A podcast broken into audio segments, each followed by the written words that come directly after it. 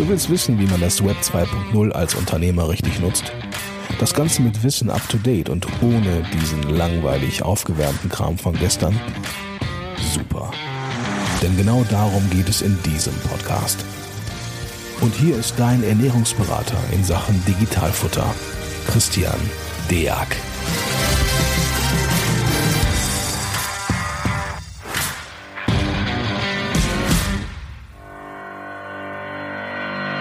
Du willst wissen, wie man das Web 2.0 als Unternehmer richtig nutzt? Das Ganze mit Wissen up to date und ohne diesen langweilig aufgewärmten Kram von gestern? Super. Denn genau darum geht es in diesem Podcast. Und hier ist dein Ernährungsberater in Sachen Digitalfutter, Christian Deak.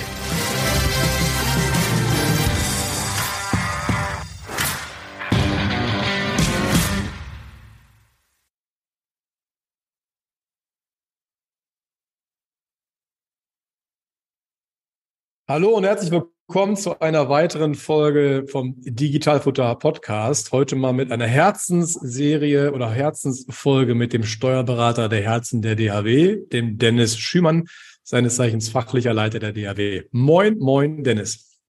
Ja, moin, mein Lieber. Und äh, ja, schön, dass ich endlich mal im Podcast auftauchen darf. Ne? Aber ja, ne, also es ist ein sehr wichtiges Thema, wo, wo wir beide auch unterschiedliche Ansätze fahren, aber am Ende wollen wir die Wichtigkeit da rausklären, weil ähm, am Ende ist es ja einfacher, keine Diskussion mit dem Finanzamt zu haben, als bis zum Finanzgericht sich durchzukämpfen. Das wäre ja mein Weg. Ganz genau. Also Dennis und ich haben ein paar Sachen äh, unterschiedliche, äh, unterschiedliche Auffassungen oder Meinungen, wie auch immer. Ja, was auch jetzt für euch, glaube ich, ziemlich spannend ist. Wir wollen die Sachen jetzt auch regelmäßiger mal mit uns beiden so ein bisschen in den Vordergrund packen, ähm, weil wir beide noch nicht ganz wenig Ahnung im E-Commerce haben und vor allen Dingen auch viel zum Beispiel auch mit Prüfern reden und, und euch da einfach mal ein bisschen teilhaben lassen wollen. Und heute geht es um mein persönliches Spießer-Thema. Ähm, ich sage deshalb Spießer-Thema, weil ich das unter anderem bei dem Fachassistent für IT und Digitalisierung immer predige, dass wir von einem sogenannten Z1 bis Z3 Zugriff bei einer Betriebsprüfung äh, ausgehen müssen, also dass wir das gewährleisten können und vor allen Dingen, was passiert, wenn der nicht da ist. Und hier das mal ganz vorweg, Dennis, Z1 bis Z3. Also ich kenne den Z3 von früher nur als BMW, ne? aber was ist denn Z1 bis Z3? Also ich, die Tiefen können wir gleich zusammen rauskloppen, aber was sagt dir das denn? Hast du da früher als zum Beispiel als Buchhalter oder bei der Steuerberaterprüfung, hast du da irgendwann mal was von mitbekommen? Also so viel weg gesagt, ich nicht.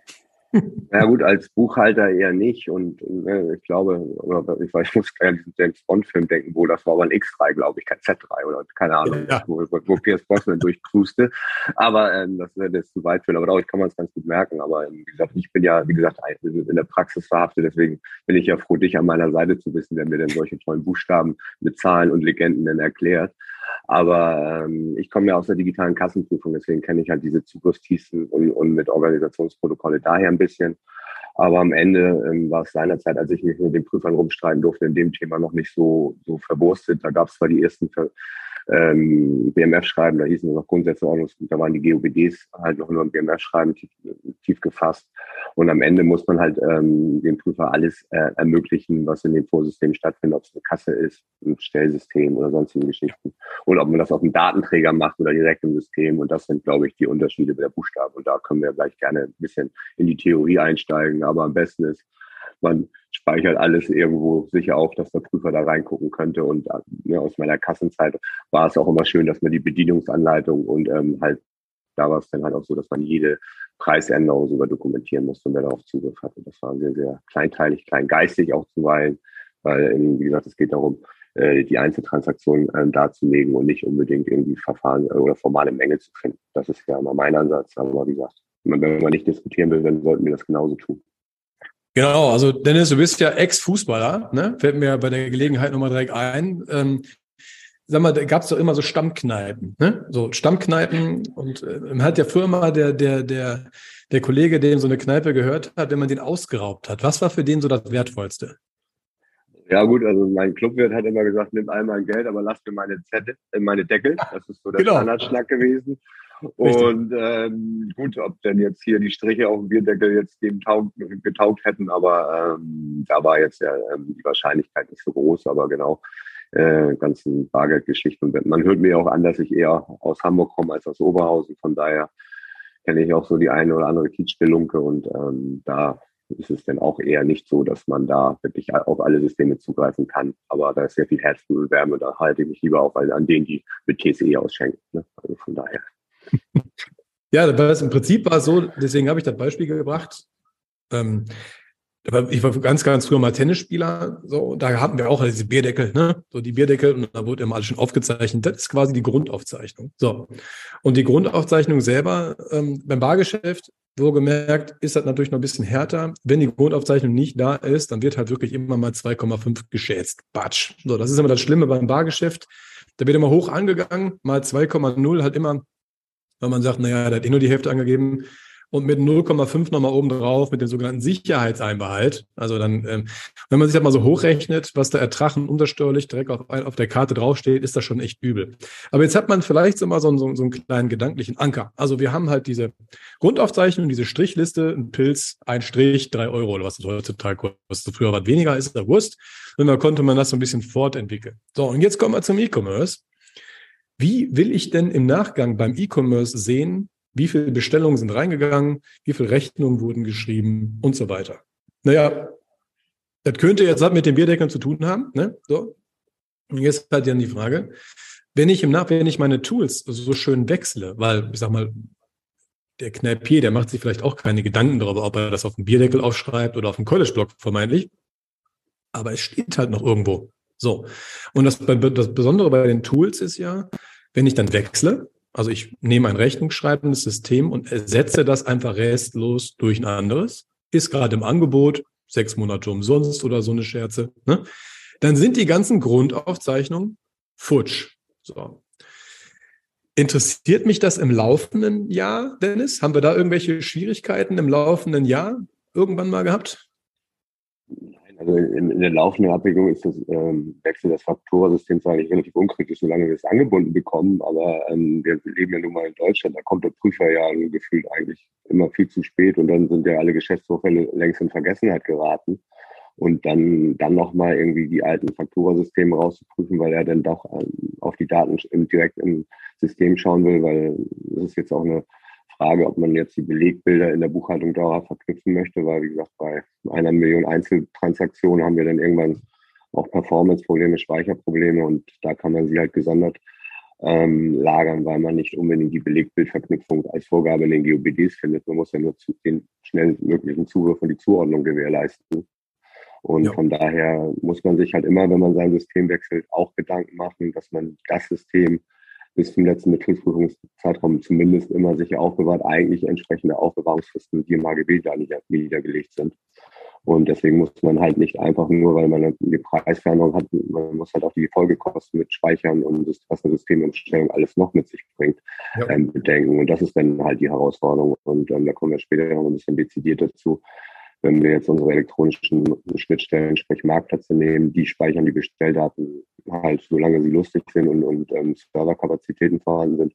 Aber es wird nie das Archiv des äh, Unternehmers sein. Von daher muss man da halt auch immer Vorkehrungen treffen. Genau. Und wenn wir da jetzt einmal sehen, hätten wir dann zum Beispiel das Thema, da kommst du ja noch zu zum Thema Amazon. Aber ähm, also einfach, wie lange wird ein Belegbild gespeichert? Aber gehen wir mal zum rein praktischen Fall. Nehmen wir mal an, wir haben verschiedene Webshops, dazwischen eine Middleware und am Ende des Tages kommt es zum Beispiel bei uns in die Datev. Und gehen wir mal davon aus, wir hätten eine Million Transaktionen pro Tag. Ja? Also richtig viel. So. Ähm, da ist es relativ unwahrscheinlich, das ist in der Praxis auch nie so, dass wir jede einzelne Transaktion in der Dativ drin haben. Weil wenn das denn so wäre, dann könnte man dem Prüfer dahinter sagen, naja, dann kommt einfach zu mir, und ich zeige dir einfach alles, was du wissen willst. Wir kriegen halt immer nur Konglomerate, also Zusammenfassung, Gott sei Dank, ja, weil ansonsten würden nämlich hier bei, bei 100 Mandanten oder so, wenn die einfach mal in der Größenordnung hättest, bräuchte man eine Woche gar nicht mehr arbeiten kommen, ja, bis die PCs alles verarbeitet haben. Das heißt, die tatsächliche Einzeltransaktion, wo, wie, wann, wer was gekauft hat, das ist in der sogenannten Middleware, in meinem oder meinem rechnungsschreibenden Tool drin. Wenn ich es hinterher in so einer Masse zu uns übertragen bekomme, wird im Verhältnis, ich schätze einfach mal jetzt 10 zu 1 gekappt, wenn nicht sogar noch krasser. Ja, das heißt, also wir haben wirklich nur die Summen hinterher, aber nicht die einzelnen Transaktionen. So, und wenn der Prüfer jetzt kommt und genau das sehen will und ich dann beispielsweise hingehe und sage, ich habe jedes Jahr dieses rechnungsschreibende Tool, weil ich es nicht besser wusste, ersetzt durch ein anderes, und der möchte die letzten vier Jahre mal eben prüfen und ich alle vier Jahre nicht mehr einzeln nachweisen kann, weil diese Middleware halt weg ist, komplett futsch ist, ich nur noch die Summen nachweisen kann, dann bin ich auf jeden Fall in einem sogenannten materiellen Mangel. Dann habe ich nämlich gegen die Grundsätze der GOBs einfach verstoßen. Punkt. Ähm, ich kann euch das gleich nochmal äh, mit einem Link, den haben wir euch auch unten drunter gepackt, ähm, im BMF-Schreiben, Randziffer 164. Ich lese gleich mal vor äh, nochmal noch mal begründen. Aber das ist erstmal der erste praktische Hinweis. Ja? Also aus Masse werden einzelne Buchungssätze und diese einzelnen Buchungssätze sind halt keine Einzeltransaktionen, sondern halt eben Zusammenfassung. Punkt eins. Dann hat Dennis ja vorhin auch gesagt, ah, was ist mit Bildern? Ja, da streitet man sich immer drüber. Ja, meines Erachtens müssen keine Bilder übertragen werden, weil auf unserer Seite dann einfach total hohe Kosten entstehen durch Archiv, durch Archive. Wir hätten ja quasi Gedoppelung. Einmal im rechnungsschreibenden System und einmal nochmal bei uns. Die Kohle kann man sich auf gut Deutsch gesagt sparen. Aber, naja, umso wichtiger wird dann, dass das vorherige System aus dem zweiten Grund halt eben, weil da das Belegbild nämlich auch drin ist, auch äh, gesichert wird. Das heißt einmal dieses Machen von 10 zu 1. Und das zweite ist, Belegbilder halt immer nur im in einem System am besten haben und nicht noch zusätzlich bei uns. So. Ich würde euch einmal kurz, ähm, bevor wir zum Thema fünf Jahreszeitraum kommen, einmal mal sagen Z1 bis Z3. Also äh, man unterscheidet eigentlich zwischen Daten, zwischen einer Datenträgerüberlassung, einem mittelbaren und unmittelbaren Datenzugriff. Das ist äh, unten in den Show Notes haben wir euch auch nochmal einen Link zu unserem Blog ähm, veröffentlicht. Und für die Streber hier unter uns 147 Absatz 6 AO, da steht da drin. Ähm, Datenträgerüberlassung ist eigentlich so der, das gängigste. Das ist ja einfach, einfach ein Archiv-DVD mit allen Daten, die es so gibt, äh, brennen lassen. Kosten hat übrigens der Unternehmer zu tragen. Ähm, also, äh, übrigens, egal, was ihr hier für ähm, Wirrungen machen müsst und wie viel Aufwand ihr habt, das ist euer Problem. Da ist nämlich, äh, da wird das Finanzamt euch keine Kostenerstattung für geben. das ist euer Ding. Das nur mal so am Rande. Und das Ganze, also die Datenträ Datenträgerüberlassung im sogenannten GDPDU-Format. Ja. Da kann der Dennis bestimmt punkten. Was ist das denn? GDPDU-Format. Ich, ich wechsle ja immer die Reihenfolge. Ne? Also grundsätzlich digitalisierten Datenzugriff, das war vorher ja noch eine andere Datei, aber jetzt wenn wir im Onlinehandel muss ich mich jetzt damit ein bisschen rauslavieren. Wir haben ja bald das Standard Audit File europaweit, was es ja. aufzubewahren geht. Und ähm, von daher sind einfach ein Datenformat und ähm, letztlich basiert ähm, das GDPDU auch auf, auf den Zugriffsformen und es ist halt ein einheitliches Format. Und ähm, es würde auch vieles vereinfachen, wenn wir das dann flächendeckend in der Standard Audit File oder allgemein auch einheitliche Formate für die Finanzverwaltung hätten, wo wir dann darüber kommunizieren könnten. Weil dann, so, sobald es eine Vereinheitlichung von Datenformaten geht, läuft es mit den Schnittstellen auch einfach sauberer. Wir haben jetzt im ja, Bereich ähm, der Lohnbuchhaltung auch die digitale Lohnbuchhaltungsschnittstelle und da kann man dann halt auch letztlich daraus immer Daten ziehen, die man dann, wenn man dann Steuerberater ist, ist es ein bisschen gesprungen, aber wie gesagt, ein, und das GDPDU-Format ist letztlich die Vorgabe, wie die Finanzverwaltung ähm, gerne die Daten hätte. Am Ende ist es meistens eine CSV-Datei, da ist ein XML-File da hinten dran. Da.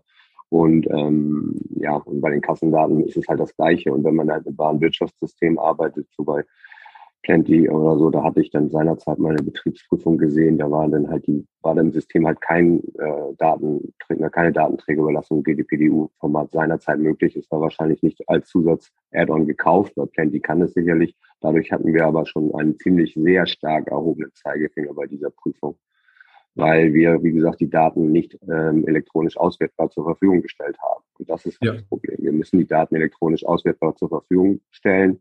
Das ist am Ende die Möglichkeit. Und ähm, wenn ich dann nochmal in die graue Vorzeit meiner digitalen Kassenprüfung zurückdenke, wo ich dann bei dem, da durfte ich sogar die Systemprüfer an Amtsstelle besuchen, wo wir uns dann darüber ausgetauscht haben. Das war sehr, spannend, weil da am Ende und wir hatten auch eine Insellösung mit dem Aufbewahren der Kassendaten und wir hatten halt pro Tag eine XML-File. Also das heißt, wir haben den nicht die Jahre verdichtet zur Verfügung gestehen. Da musste der arme Systemprüfer auch ein bisschen arbeiten. Da wollte man mir das dann auch verwerfen. Und wer mich kennt, ich lese ja genau und beziehe mich ja erstmal auf Gesetze und nicht so sehr auf BMF schreiben. ähm, die Diskussion konnte ich noch gewinnen, dass er halt jetzt für jedes Jahr eine Datei bekommen hatte. Das war nur ein bisschen mehr Arbeit für den armen Prüfer. Und das hat natürlich von vornherein das Prüfungsklima jetzt nicht verhagelt, weil ich war ja stets bemüht, ihm die Daten zur Verfügung zu stellen. Und aber ähm, ich konnte ihm nichts verdichten, weil ich nichts zu verdichten hatte. Das war halt seinerzeit. Also war 15 Jahre her. Also von daher. Ja, das, das, das, das dürfte heutzutage ein bisschen, also, also auf jeden Fall sehe ich da genauso. Klar, im Endeffekt muss er mit dem arbeiten, was er ihm geben, aber der, der Prüfer könnte natürlich jetzt ein bisschen ärgern. Ne? Also wir haben einmal halt den Z3-Zugriff, fangen wir von oben an, dass die Datenträgerüberlassung, ja, das wäre so ein Ding, wie man es überlässt. Okay, andere, aber es muss im GDPDU-Format sein. Und eigentlich müsste man es auch noch äh, ein bisschen enger sehen innerhalb von angemessener Zeit, müsste wahrscheinlich auch noch oben drauf. Das heißt, äh, gehen jetzt auf, also heutzutage beispielsweise mit solchen Sachen eine Woche lang einspielen zu lassen, dürfte dann schwierig werden. Ne? Wäre mal ganz lustig, mal gucken, wer reagiert, aber am Ende ähm, ist, es, ist, es, ähm, ist es ja die Verpflichtung, die der Unternehmer trägt. Dann haben wir den äh, Z1 und Z2-Zugriff. Ja, da, ich sag mal, das ist ja alles eine Ermessensentscheidung. Das ist ja der, der, der wirkliche Punkt. Das heißt, wenn er bei einem nicht weiterkommt, kann er die nächste Karte ziehen.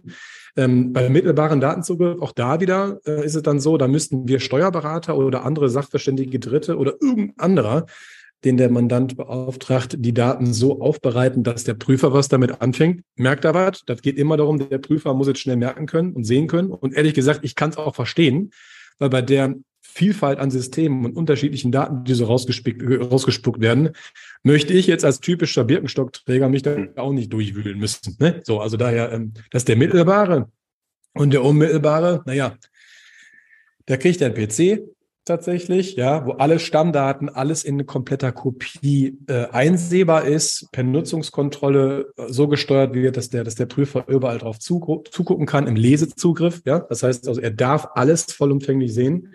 Und auch das, also ja auch Kosten und, und Einrichtungen und so, muss natürlich komplett der Unternehmer tragen. Bedeutet am Ende, je nachdem, welche Karte er zieht, am Ende muss der Prüfer über alle Geschäftsvorfälle ganz, ganz schnell informiert werden können. Ähm, und um das einmal kurz zurechtzuziehen, weil Dennis und ich streiten gleich nochmal so ein bisschen darüber, wie viel. Ne? Aber ähm, das war jetzt nur Z1 bis Z3.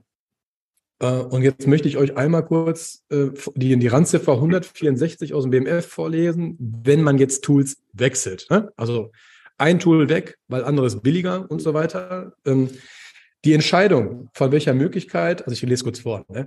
die Entscheidung von welcher Möglichkeit des Datenzugriffs die äh, Finanzbehörde gebraucht macht, steht in ihrem pflichtgemäßen Ermessen. Ne? Das sagte ich vorhin. Falls erforderlich, kann sie auch kumulativ mehrere Möglichkeiten in Angriff nehmen. Ja, gut, dann, ne? dann ist er auf jeden Fall sicher. Sofern noch nicht mit der Außenprüfung begonnen wurde, ist im Falle eines Systemwechsels mhm oder eine Auslagerung von aufzeichnungs- und aufbewahrungspflichtigen Daten aus dem Produktivsystem, da gehen wir gleich mal rein, ausreichend, wenn nach Ablauf des fünften Kalenderjahres, das auf die Umstellung folgt, nur noch der Z3-Zugriff zur Verfügung gestellt wird. Bedeutet auf gut Deutsch für den faulen Jogger, ja, bis dahin alle, also bis zum Ablauf von fünf Jahren Z1 bis Z3, danach nur noch Z3. So, und Z3 war halt nochmal so als Verlinkung zum Beispiel eine Archiv-DVD. So, Dennis, jetzt gehen wir mal rein, weil hier steht ja jetzt nichts von wegen Rechnung schreibendes Tool. Hier steht ja sowas. Ja, obwohl ich, ich bin immer noch beim Gedanken sachkundiger Dritter, E-Commerce und Finanzamt. Das ähm, finde ich ja, dieser Dreiklang ist ja schon, also ich will jetzt kein, kein Bashing betreiben und es wird auch ja. immer besser, aber da leider unsere Kollegen bei dem Finanzamt oder immer so aufgestellt sind, dass es keine system- oder branchenspezifische Prüfer gibt, ist es dann halt doppelt schwierig, das dann alles zu erläutern. Und ähm, dann, fängt, dann sind es die Buchungslogiken und alles andere. Das ist schon dann für einen sachkundigen Dritten, der als Prüfer ja eigentlich immer vor der Tür stehen sollte, schwierig nachzuvollziehen. Ja. Und wenn man dann halt auch die Daten nicht gewährleisten kann, dann hat man da tatsächlich wirklich unnötig äh, äh, Diskussionen. Mein Credo ist ja immer eigentlich am, am, besten ist die Buchführung ist sauber, weil dann brauchen wir uns gar nicht über so einen Kasperkram unterhalten, weil dann ergibt sich alles aus der Buchführung und dann, wenn das sauber ist und da halt auch die Lückenanalyse, die im E-Commerce immer auch durch, durchgedonnert wird, was auch durch Bestellabbrüche, Bestellabbrüche auch mal schwierig ist, dass da nichts passiert. Und den jeden einzelnen Bestellabbruch dokumentieren zu können, da muss man dann halt auch schon mit Plausibilitäten dann manchmal arbeiten, weil wie gesagt, das alles zu tun. Aber das, das, den Gedanken hatte ich halt immer noch im Kopf, das ist halt immer ein bisschen ja, grenzwertig. Ähm, also dann, ne? Also, also, bin, bin da völlig bei dir. Am ersten würde ich natürlich sagen, was ist ein Sachkundiger, ne? Also und, und, und Fachkundiger. Also im Endeffekt ist es jetzt so, dass das äh, die Aufgabe des Prüfers ist natürlich von der, von der, von der Einzeltransaktion bis hin zum, bis zur Bilanz alles durchprüfen zu können, aber nur aus steuerlicher Hinsicht. So, das heißt, die Aufgabe liegt hier komplett beim Unternehmer. Den Rest so darzulegen, dass er ihn auch versteht. Und ich glaube, das ist auch das Gap, was es aktuell einfach gibt, weil Stichwort Verfahrensdokumentation. Mhm. Und ein Bild sagt mehr als tausend Worte, also das Ganze wirklich so aufzubereiten, dass man es sofort schnallt. Ja, es ist eure Verpflichtung, dem Prüfer das mitzuteilen. Und jemand, der hat früher viel Bargeschäft, der während so einer Prüfung einen Rechtsanwalt und Steuerberater parallel zu bezahlen hat, um sich irgendeiner Standardprüfung gegenüber zu wehren, der weiß, wie teuer so ein Mist ist. Ne? Und da hat ehrlich gesagt überhaupt keiner Bock drauf. Also hier bei der DHW stehen unsere Mandanten natürlich immer zur Verfügung, wenn was ist. Aber stell mal vor, 50 oder 100 Mandanten hätten parallel eine Betriebsprüfung. dann können wir den Laden hier zumachen. Ne? Also im Endeffekt ist es so, ähm, wir wollen, dass das einfach sauber durchgeht und die Verpflichtung liegt beim Unternehmer. Also der Unternehmer haftet für den ganzen Kram. Punkt eins. Punkt zwei ist, er hat alles so vorzubereiten, dass der sachkundige und fachkundige Dritte, also der Finanzbeamte, da prüfen kann. Deswegen auch die Verfahrensdokumentation. Die Verfahrensdokumentation ist aber nur ein formeller Mangel, wenn sie nicht da ist. Das Fehlen von Buchungssätzen ist aber ein materieller. Und um euch alle abzuholen, formell tut nicht ganz so weh. Ja, ab dem zweiten formellen Du, Du, Du beginnt so langsam das Tor der Hinzuschätzung aufzugehen. Aber da kann man sich auch gegen wehren. Ne? Bei einem materiellen Mangel ist direkt Ende. So. Und weil es einfach eure Verpflichtung ist, dafür zu sorgen. Also bin ich ganz bei dir, Dennis. Ähm, klar, äh, sach- und fachkundig ist gerade im E-Commerce, aber wie gesagt, das ist unsere Aufgabe, ähm, äh, ne, dem das halt so zu erklären, dass er es auch verstehen kann. Ne? Und ich glaube, da denken viele E-Commerce immer noch, die verstehen uns eh nicht. Ja, das ist aber im Endeffekt euer, äh, euer Problem und nicht das vom, werdet es merken. Ihr werdet es merken und fühlen und sehen, wie sehr das euer Problem ist, wenn ihr denn mal so, so einen Prüfer vor der Tür habt. Und auch die äh, haben den Vorteil der Zeit. Das heißt, die kommen ja immer rückwirkend. Ne? So, das heißt, wenn ihr jetzt was Tolles macht, das wird dann in drei, vier Jahren gefunden. Wenn ihr dann noch, und da werden Dennis und ich bestimmt nochmal eine extra Folge zu machen, eine 14c-Steuer am Start habt, also irgendwie doppelte Rechnungsschreibung, Verdunklungsgefahr oder irgendwas anderes, dann gehen sie auch mal zehn Jahre zurück. So.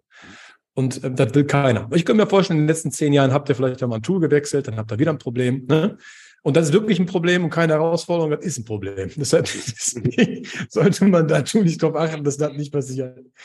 Ja, Dennis, lass uns mal zum Thema, weil also in der BMF-Schreibung stand ja jetzt von aufbewahrungspflichtige Sachen und Produktivsystem. So, da steht ja jetzt nichts von rechnungsschreibendes System.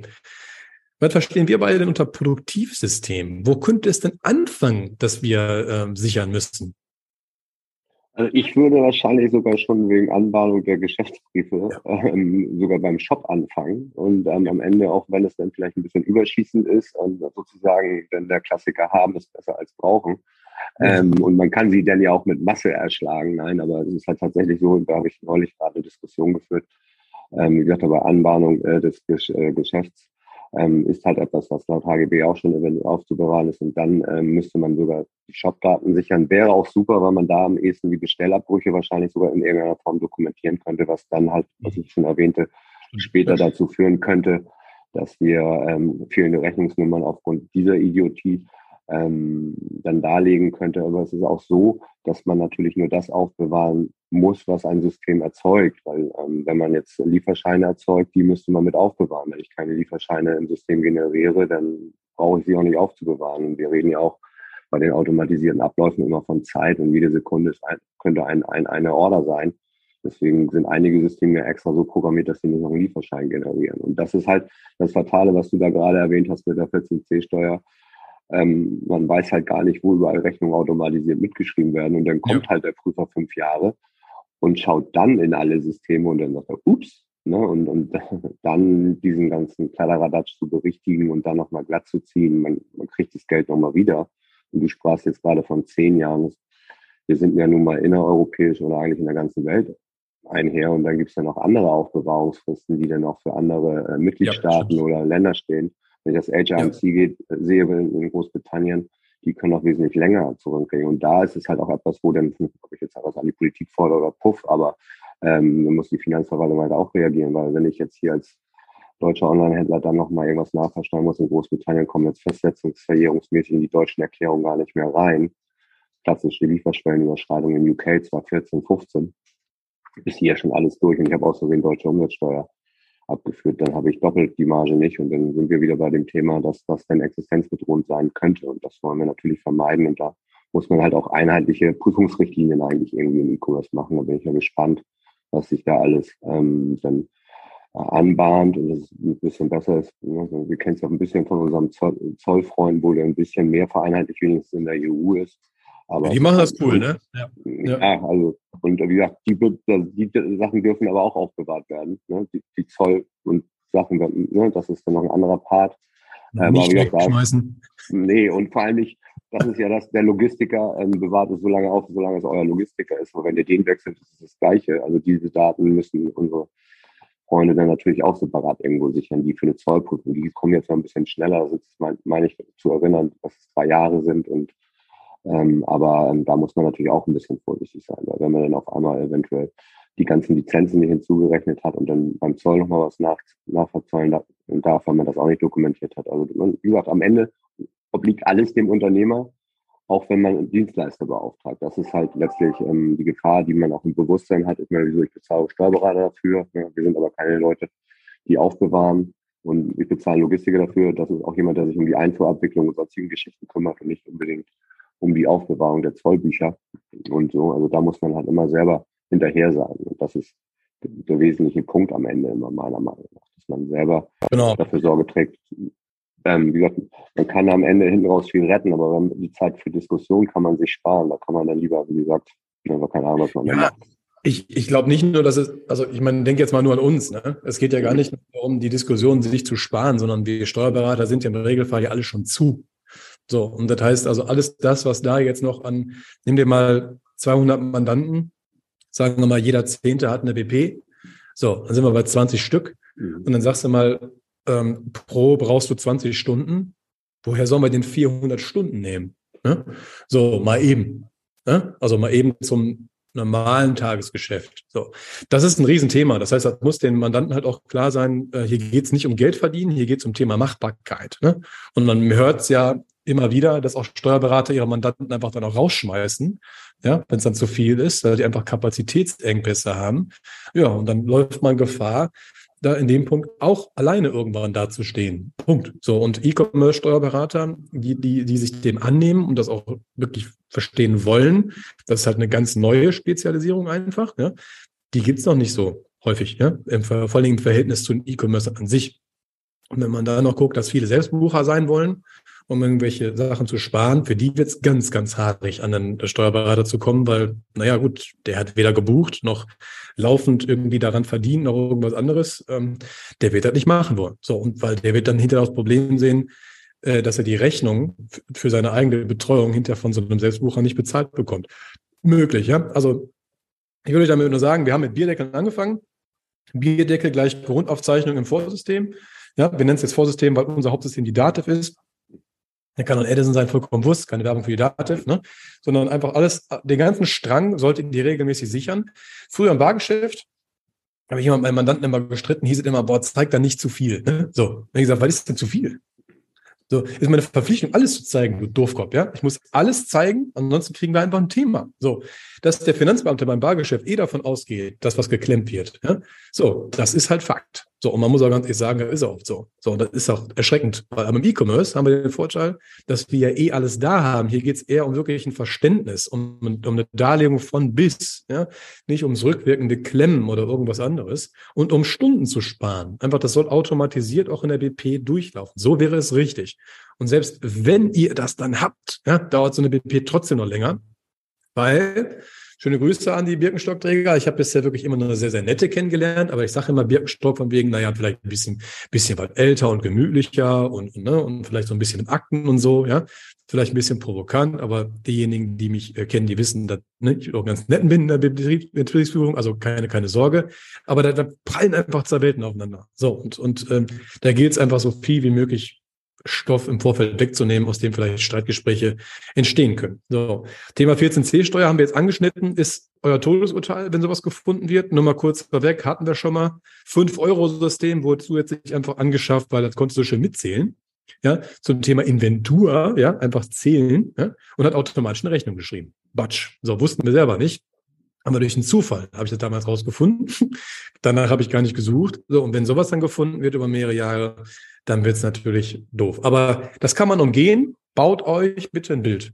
Ein Bild sagt mehr als tausend Worte. Baut euch auf, von wo, nach wo gehen welche Daten. Malt euch die rechnungsschreibenden Tools, also um, umkreist die einfach, damit ihr das sichtbar habt. Besprecht das mit eurem Steuerberater, baut eine Verfahrensdokumentation und kümmert euch, was in, der Landschaft immer noch wirklich rudimentär vorhanden ist, eine Text-Compliance-Prüfung auf. Also regelmäßig summarische Prüfungen, zeigt, dass ihr es prüfen wolltet. Äh, damit, äh, dann sind alle Türen für eine Hinzuschätzung, für ein Strafgeld- und Bußgeldverfahren einfach zu, weil mehr als alles aufschreiben, dokumentieren und regelmäßig prüfen könnt ihr nicht. Und wir haben jetzt gerade mal gesprochen, Dennis und ich, ich sehe es ja auch so, ne? ähm, im Zweifelsfall Geschäftsanbahnung, Produktivsystem mit dabei packen. So, dann seid ihr einfach auf der komplett sicheren Seite, was soll das? Ne? So. Dennis, ähm, Du hast was gefunden, was ich selber noch nicht kannte beim Thema Amazon. Thema ja, Amazon. Gut, also, hm. gut, das eine, was du sagtest, das, da kam ja die erste Geschichte. Ähm, der Klassiker ist ja, dass Amazon Rechnungsschreibungsservice gebucht wurde und man mit seinem Faktorensystem nochmal parallel äh, die Rechnung schreibt. Deswegen, wenn man Multi-Channel-Händler ist, muss man natürlich da, da besonders aufpassen, weil man ähm, früher gab es den Rechnungsschreibungsservice Light ja noch nicht, wie er so äh, bei uns im Seminarsprech heißt. Das ist das, wo du dann mit deinem Faktorsystem mittlerweile die Rechnung bei Amazon hochladen kannst, um auch diesen Transaktionsbericht zu bekommen.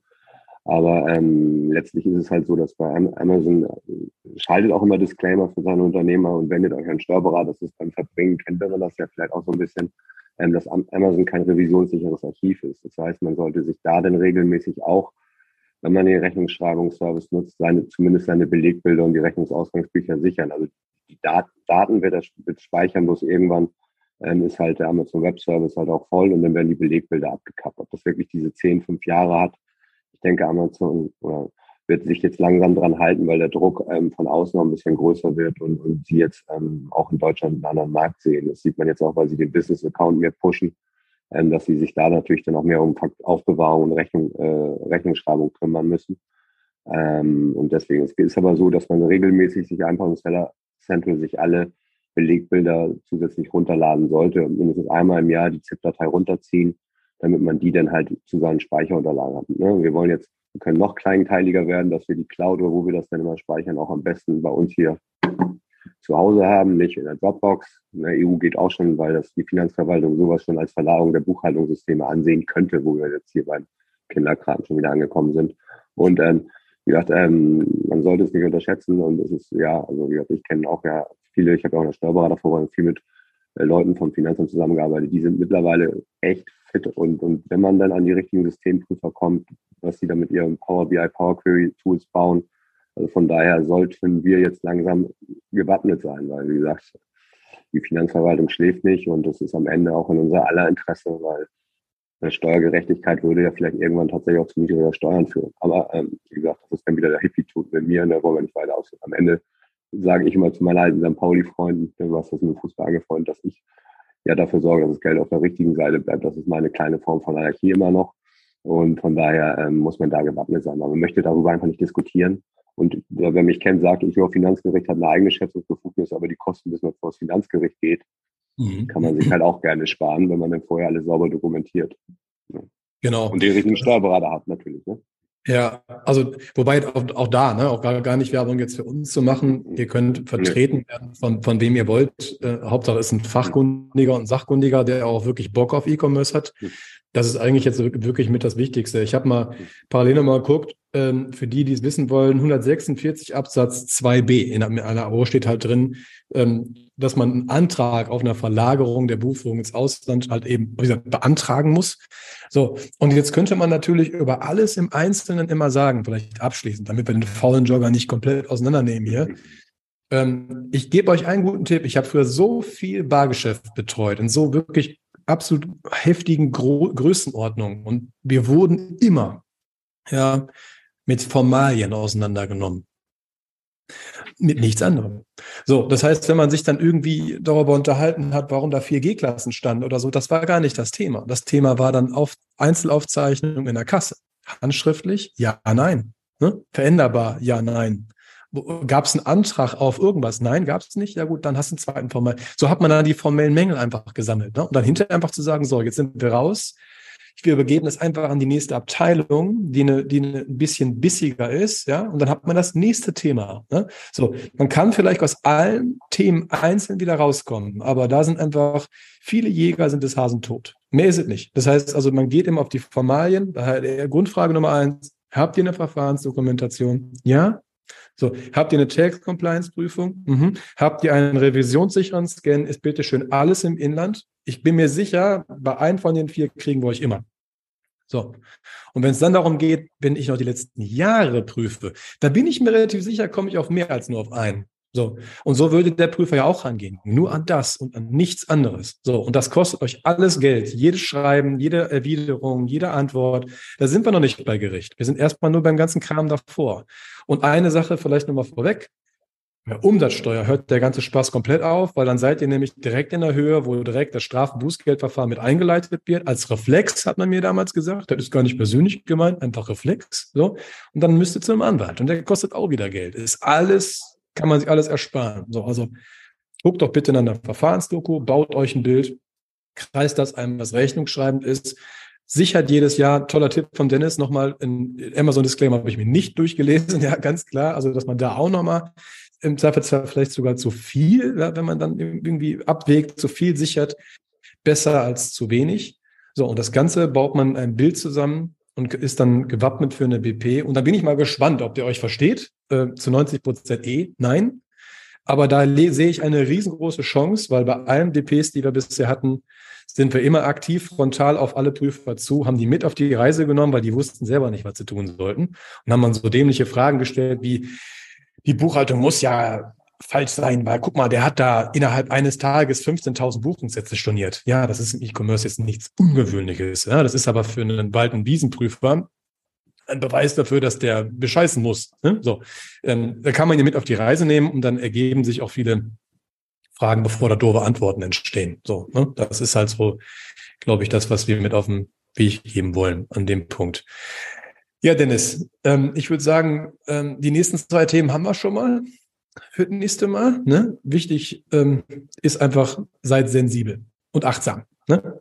Und sp sprecht mal mit eurem Steuerberater. Kann nicht schaden. Ne? Ja, und bevor man das System wechselt vielleicht auch. Ich meine, es gab ja die JTL-Haken-Debatte und so. Man sieht auch, ab wann der Haken gesetzt wurde, wenn man den richtigen Zugriff leider freigibt. Beim Datenträger überlassen vielleicht nicht so sehr. Aber mhm. das ist halt der Punkt. Guckt euch eure Systeme an und wenn man jetzt ob es jetzt eine CSE-Geschichte ist oder halt jetzt die GUBD-Konformität. Ähm, es ist natürlich blöd, dass man die Rechnung ja nicht mehr ändern kann, aber da hat, ne, das war ja damals der Aufschrei, oh, da kann ich meine Rechnung ja gar nicht mehr ändern. Ähm, ja, ja ähm, das ist halt der Punkt. Und ähm, am Zweifel kann man auch mal sagen, guckt euch Italien an, so wird die Zukunft sein, hauptsächlich, weil da wird es dann mit e Guckt euch wen an?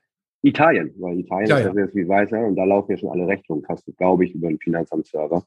Und das wird dann ja irgendwann so kommen. Ob das, ob, ne, ob das jetzt so EU-weit kommt. Aber die waren bei der Kasse auch schon sehr progressiv, weil die paar Steuerzahler, die sie haben, müssen sie an die Kandare nehmen. Und da muss man ein bisschen mehr hinterher sein. Das ist ja ein bisschen anders. Ähm, und, und von daher, ähm, ja, in Deutschland hat, haben in dem Fall das Glück, dass die Finanzverwaltung jetzt nicht so die Digitalisierungsmaschine äh, ist und deswegen da noch ein bisschen hinterherhängt. Aber wenn, ja, also deswegen sollte man jetzt langsam tatsächlich mal ernst machen und da die leicht ziehen, weil sonst Jetzt ist der Winterschlaf vorbei, die ganzen Gelder müssen refinanziert werden. Also von daher sollte man jetzt langsam tatsächlich mal ein bisschen mehr auf Compliance achten. Gerade in dem Bereich, weil das sind dann Summen und Umsatzsteuern, ne, die man dann da zurückzahlen darf. Und ich sage mal, ne, die Umsatzsteuer ist auch nicht euer Geld. Der Staat missbraucht euch ja als Treuhänder für, die, für seine Beitreiben seiner Knete. Von daher sind sie da auch sehr sensibel, wenn die nicht kommt. Ne? Also von ja. daher muss man da vorsichtig sein. Diejenigen, die im Bargeschäft unterwegs sind, die werden das wissen. Ne? Also da äh, wird es richtig kritisch. Ne? Genau. Ja, vielen lieben, vielen lieben Dank erstmal, Dennis, dass du dir Zeit genommen hast, da so ein Interview zu führen. Äh, ich denke, ich hoffe, dass wir das jetzt regelmäßig machen.